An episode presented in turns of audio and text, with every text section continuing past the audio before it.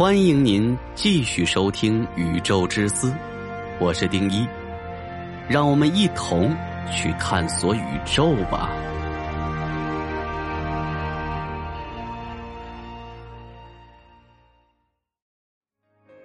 每天一期听得不过瘾的小伙伴们注意了，直接在喜马拉雅搜索《宇宙之思》快更版，或者点击进入主播个人主页，都可以找到。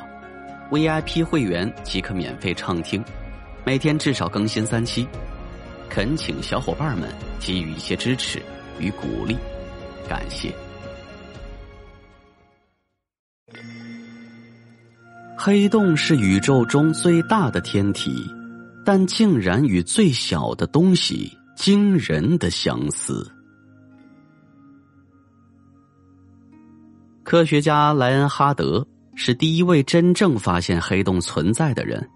不过除此之外，他的团队还发现了一个在其生命周期中已吞噬数百万颗恒星的物体。天文学家将它称为超大质量黑洞。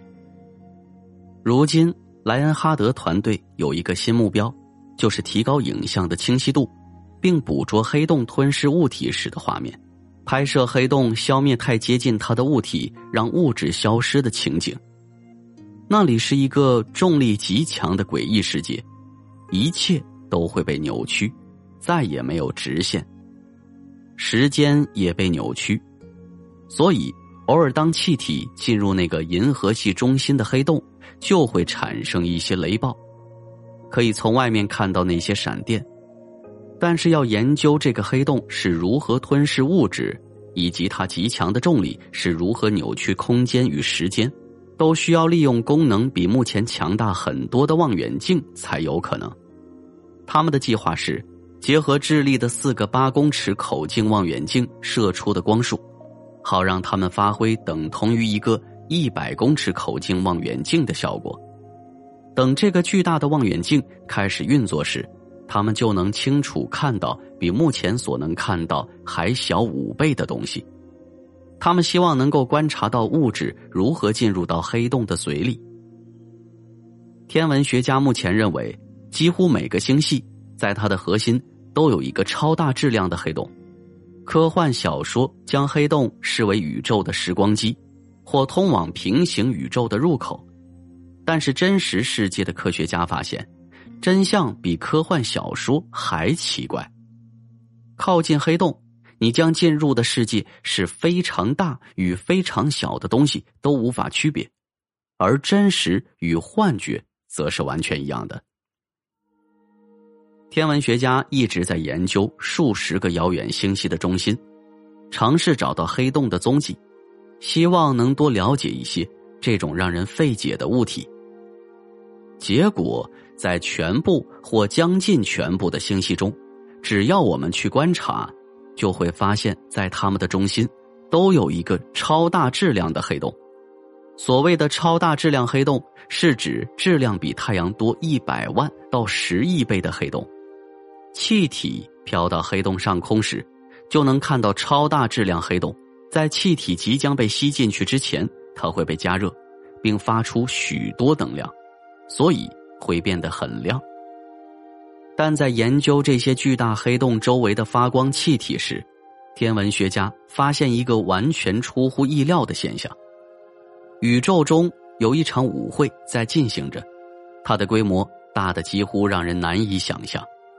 你会看到有两处最亮的点，而不是一处。原本预计的是，在一个星系当中，只有一处来自一个黑洞的最亮点。当我们看到两处速度不同的最亮点，天文学家开始思考两个星系相撞时会如何。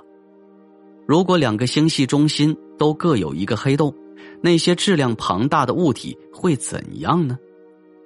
它们不会正面撞上，而是开始旋转，就像跳舞。而侦测这些跳舞中黑洞的方法，就是观察它们发出的光。当黑洞靠近我们时，可以侦测到波长较短的光聚集在一起，所以看起来比较蓝；而对那些离我们越来越远的黑洞，可以看到比较红、波长较长的光。所以，黑洞在跳舞时就会有这种红光与蓝光的特征。天文学家在扫描宇宙时，发现相同的非凡舞会不断的出现，在众多的星系中，黑洞都成双成对，并在漆黑的宇宙中相伴共舞。天文学家认出了九十个年龄是目前宇宙年龄一半的星系，其中有三十二个，也就是大约三分之一都有黑洞。那些黑洞都显示出这种蓝光与红光的特征。所以让人惊讶的是，有如此高比例的黑洞，并不是静止在银河系的中心，而是与另一个黑洞在跳舞。科学家认为。发现黑洞跳舞的现象，开启了研究黑洞内部的全新方式。因为他们的舞蹈可能不仅观察得到，还可能听到。科学家爱因斯坦将空间与时间视为有弹性的物质，可以被重力扭曲。黑洞只是这种物质里一口很深的井罢了。两个黑洞彼此靠近时。这两口绕轨道运行的井会搅动时空，并传送出能传送到宇宙各处的涟漪，会以光速前进，传送到宇宙各处。过去几年来，天文学家一直在设法预测黑洞在绕着彼此旋转时所发出的声音，这当中的计算可是困难重重。制作两个巨大的物体在时空之海中所产生的风暴模型。需要复杂的数学计算，以及常年数月的超级运算。当小黑洞在环绕较大黑洞时的轨道运行时，它真的会发出敲鼓的声音，而鼓就是时空本身。一开始的频率较高，速度也较快，直到它掉进大黑洞，进入它的咽喉，然后两个黑洞会一起发出声音，到最后形成一个黑洞，接着。频率也会提高，因为黑洞将空间与时间搅动的很厉害。一个黑洞环绕另一个黑洞时的轨道，看起来都一点不像地球环绕太阳时的轨道。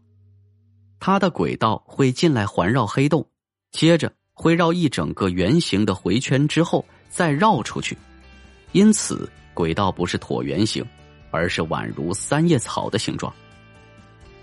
这种三叶草般的轨道一直出现在模拟过程中，天文学家也被吓了一跳，因为宇宙中最重的两个物体彼此环绕时的路径图，跟两个最轻物体彼此环绕时的路径图非常相似，那就是原子内部的质子和电子。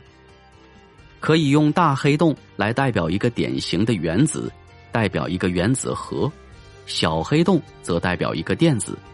它们在一起时，就会形成一个真正的原子。